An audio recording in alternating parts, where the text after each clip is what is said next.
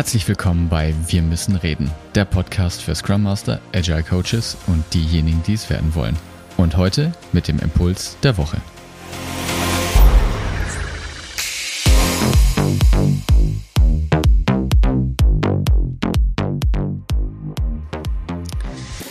Seit Jahren beschäftige ich mich jetzt schon mit diesem Framework und ich finde, du musst auch dieses Framework unbedingt kennen. Es ist Teil meiner täglichen Arbeit und es hat mir schon viele, viele Erkenntnisse beschert. Es geht um das Kinevin Framework. Es wird auch oft Cinefin, Kinefin oder sowas ähnliches besprochen, aber es heißt Kinevin. Das ist ein walisisches Wort und bedeutet im Englischen sowas wie The Place of Your Multiple Belongings. Klingt ein bisschen pathetisch, soll aber einfach nur bedeuten, dass es eben viel um den Kontext geht und wir uns in vielen Bereichen eigentlich zu Hause fühlen sollten und nicht alles schwarz und weiß sehen sollten. Dave Snowden, der Erfinder dieses Frameworks, hat über 20 Jahre lang gearbeitet. 2021 wurde die finale Version erstellt und einen kleinen Teil davon, nämlich die Drei-Punkt-Variante des Kinevin Frameworks, die möchte ich dir heute vorstellen. Warum Drei-Punkt-Variante? Weil die Drei-Punkt-Variante die grundlegenden drei Systemarten beschreibt, die es nach diesem Framework eben gibt. Systemart Nummer eins sind die sogenannten geordneten Systeme.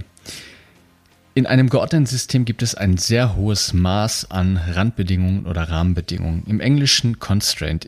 Ich habe bisher keine gute deutsche Übersetzung gefunden. Das nächste, was daran kommt, ist wahrscheinlich sowas wie Rahmenbedingungen.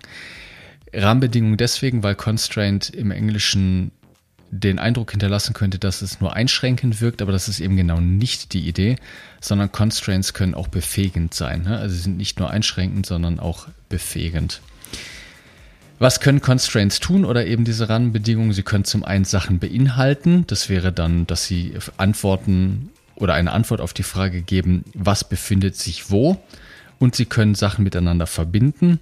Das wäre dann die Frage, wie wird denn was benutzt? Und wenn beides zusammenkommt, dann hat man ein sehr rigides System. Das heißt, dann ist es vorhersagbar, es ist wiederholbar, es ist kontrollierbar und wir haben lineare Ursache-Wirkungsbeziehungen. Das heißt, in einem sehr geordneten System oder in einem geordneten System hat man ein hohes Maß an Rahmenbedingungen, dass das System so weit beschränkt wird, dass die Akteure innerhalb dieses Systems auf eine lineare, kausale Art und Weise vorhersagbar werden. Für uns Menschen sind diese geordneten Strukturen und diese geordneten Systeme natürlich sehr, sehr attraktiv. Ne? Wir mögen es nicht viel nachzudenken. Das Gehirn möchte möglichst viel Energie sparen.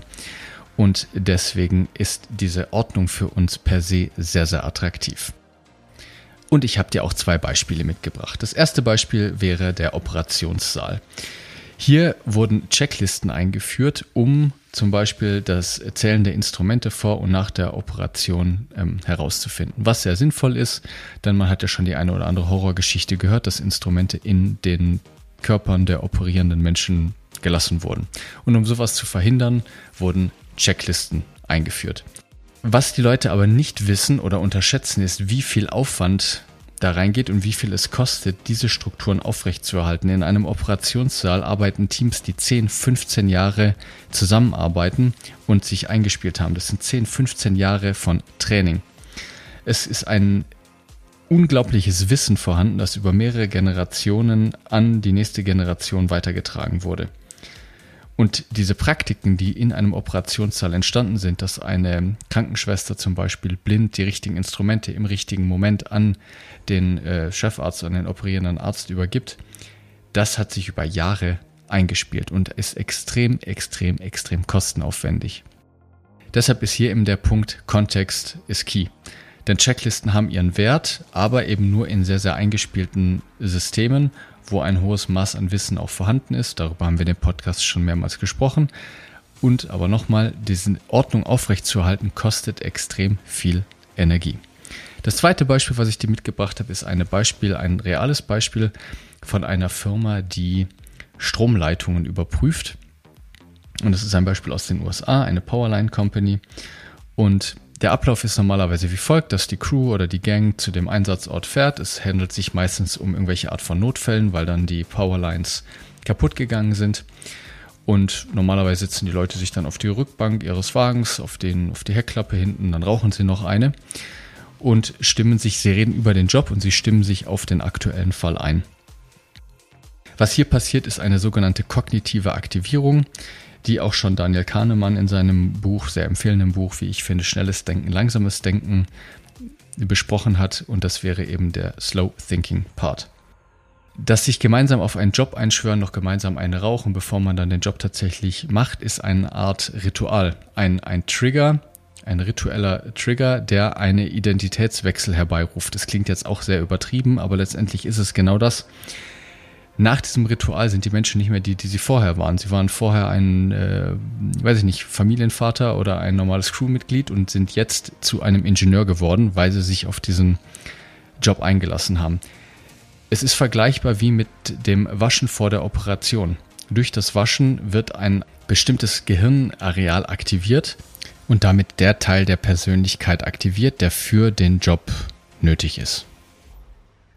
Solche Rituale sind extrem mächtig und ich glaube, der eine oder andere, jeder von euch wird solche Rituale kennen. Zum Beispiel, wenn man abends nach Hause kommt, die Arbeitskleidung ablegt und sich dann in gemütliche Jogginghose und T-Shirt schmeißt zum Beispiel. Auch das sind Rituale, die einen Wechsel in der Identität herbeiführen, weil ich dann eben von meinem arbeitenden Ich zu einem Partner-Ich, Ehemann-Ich, Bruder-Ich, Schwester-Ich, wie auch immer wird. Lustige Nebengeschichte. Dave Snowden hat auch in einem Vortrag erzählt, ich habe selber nie ausprobiert, dass sie zum Beispiel im Software-Testing den Teams vorher andere Kleidung gebracht haben, die sie dann anziehen sollten. Das heißt, durch das Eintrainieren des äh, Umziehens, bevor man testet, wurde die Testfähigkeit und Qualität anscheinend um 30 Prozent erhöht, was ich echt einen ziemlich coolen Effekt finde. So, aber zurück zu der Powerline Company. Bis dann nämlich eines Tages ein Managing Consultant dahin gekommen ist, ein Berater, der gemeint hat, dass das alles noch nicht geordnet und strukturiert genug ist und diesen sozialen Prozess durch eine Checkliste ersetzt hat. Und wunder was, nach kürzester Zeit ist die Todesrate bei diesen Einsätzen massiv signifikant gestiegen. Hier wurde der Kontext eben nicht beachtet, weil hier der soziale Prozess abgelöst wurde, der extrem wichtig war, um die Identitätswechsel herbeizuführen, um die Gehirnaktivierung der richtigen Areale zu stimulieren. Und äh, deshalb haben die Leute nicht mehr anständig mitgedacht. Es ist von dem Slow Thinking zu dem Fast Thinking Modus gewechselt und die Fehlerrate ist extrem gestiegen. Die Quintessenz ist, dass ein System, das sich auf natürliche Art und Weise nicht beschränken lässt, aber zu sehr beschränkt wird, zwangsläufig irgendwann zerbricht und das katastrophale Folgen auf sich haben kann, in diesem Fall eben Menschenleben. Ganz salopp würde ich jetzt einfach mal behaupten, ohne die Zahlen genau belegen zu können, dass aber gerade in größeren, sehr bürokratischen Organisationen man sicherlich 15 bis 20 Prozent Kosten sparen könnte, wenn man in Anführungsstrichen einfach nur Regeln abschafft, die für den Kontext überhaupt nicht angemessen sind. Gut, Ziehen wir weiter. Das zweite Art oder die zweite Art von System sind die chaotischen Systeme. In diesem System gibt es überhaupt gar keine effektiven Randbedingungen und wenn man unbewusst oder unbeabsichtigt in diese chaotischen Domänen fällt, dann ist das meistens sehr, sehr teuer und extrem anstrengend. In einem chaotischen System gibt es keinerlei Beschränkungen, es ist nichts miteinander verbunden, es ist nichts irgendwie ähm, beschränkt, alles ist zufällig und die Aufgabe hier vom Management ist es, möglichst schnell irgendeine Art von effektive Randbedingungen zu schaffen, aus denen dann Lösungen entstehen können. Es ist nicht die Aufgabe, hier konkret Lösungen zu finden, sondern, ich wiederhole mich, das System so weit zu beschränken, um Randbedingungen zu definieren, sodass aus dem System heraus dann neue Lösungen überhaupt entstehen können.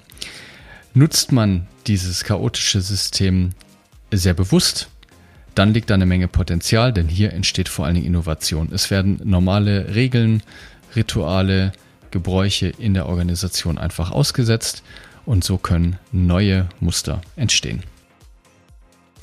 Das dritte und letzte System sind die komplexen Systeme oder um es noch präziser zu sagen, die komplexen adaptiven Systeme. Hier ist alles miteinander verbunden.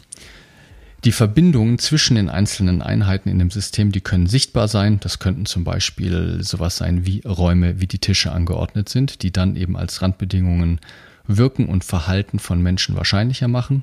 Du kannst dir vorstellen, je nachdem, wie du Tische in den Raum stellst, werden sich die Menschen anders positionieren, auf ganz natürliche Art und Weise. Die Verbindungen können konditional sein, das können ganz klassische Regeln sein. Wenn A passiert, dann muss B folgen, wie beim Fußball, die Außenlinie zum Beispiel. Solche Verbindungen könnten elastisch sein, das könnten sowas sein wie flexible Arbeitszeiten. Das heißt, es gibt eine Art Regelwerk, aber die Regeln sind eben flexibel, sie haben einen gewissen Spielraum, bis sie wirklich aktiv werden. Oder es könnten auch dunkle Randbedingungen geben. Das ist ein Verweis auf die dunkle Materie von Dave Snowden. Das wäre sowas wie die Kultur. Das heißt, man sieht die Auswirkungen dieser Constraints, dieser Rahmenbedingungen, aber man kann den Grund nicht wirklich benennen. Ja, Kultur ist wie das Gedächtnis einer Organisation, der Schatten eines Objekts. Man merkt die Auswirkungen, aber man kann sie nicht kausal auf eine genaue Ursache zurückführen. Komplex adaptive Systeme sind nicht vorhersagbar, aber natürlich beeinflussbar. Es gibt keine linearen Ursache-Wirkungsbeziehungen, wenn dann überhaupt nur retrospektiv. Und das ist jetzt, glaube ich, das Allerwichtigste und was auch eher unintuitiv ist, komplex adaptive Systeme sind dispositionell und nicht kausal. Was heißt das? Dispositionell bedeutet sowas wie es gibt eine natürliche Veranlagung oder eine Neigung, ein gewisses Verhalten zu zeigen. Das heißt, es gibt mehrere Möglichkeiten, wie dieses System reagieren kann und es gibt eben eine Neigung, eine erhöhte Wahrscheinlichkeit, eine inhärente Veranlagung, welcher Zustand als nächstes wahrscheinlich angenommen wird. Du kannst es dir so vorstellen wie deine Persönlichkeit. Deine Persönlichkeit ist auch dispositionell, nicht in jedem Kontext reagierst du genau gleich, sondern je nachdem, was du an dem Tag passiert hast äh, oder was passiert ist, gibt es eine gewisse Wahrscheinlichkeit, dass du eben so oder so reagierst und aufgrund deiner Persönlichkeit hast du aber eine Neigung, eher gestresst zu reagieren, eher gechillt zu reagieren oder du hast eine Neigung dazu, in einen Arbeitswahn zu verfallen und äh, hektisch alles abzuarbeiten oder du hast die Neigung dazu, total fertig zu sein und dich ausruhen zu müssen. Was auch immer. Ich habe jetzt extreme Beispiele genannt, aber es gibt eben eine Neigung für jeden Charakter und für jede Persönlichkeit. Diese sind aber nicht kausal vorhersagbar. In einem komplex adaptiven System gibt es außerdem Modulatoren und keine Ursachen. Ja, also es gibt mehrere Faktoren, die eben darauf äh, einzahlen, was in diesem System passiert und keine ganz konkreten Ursachen, weil mehrere parallel wirken. Um mit solchen Systemen zu arbeiten und um sie auch zu beeinflussen, braucht es Echtzeit-Feedback. Je kürzer man die Feedback-Loops macht, je mehr man mit dem System direkt in Kontakt steht, desto besser. In einem komplexen adaptiven System sagt man auch, da kann es sozusagen keine Simulation und kein Modell geben, denn das einzig valide Modell für ein komplex adaptives System ist das komplex adaptive System selbst. Alles andere ist eine Vereinfachung und reduziert die, die Komplexität massiv. Also zusammenfassend, wir haben drei Arten von Systeme, die geordneten Systeme, die chaotischen Systeme und die komplex adaptiven Systeme. Und in den 50 bis 60 Jahren, letzten 60 Jahren, sind wir vermehrt oder eigentlich ausschließlich davon ausgegangen, dass es nur geordnete Systeme gibt. Und das gilt einfach nicht mehr länger und das hat für massive Probleme gesorgt. Ich danke dir fürs Zuhören. Alles Gute, dein David.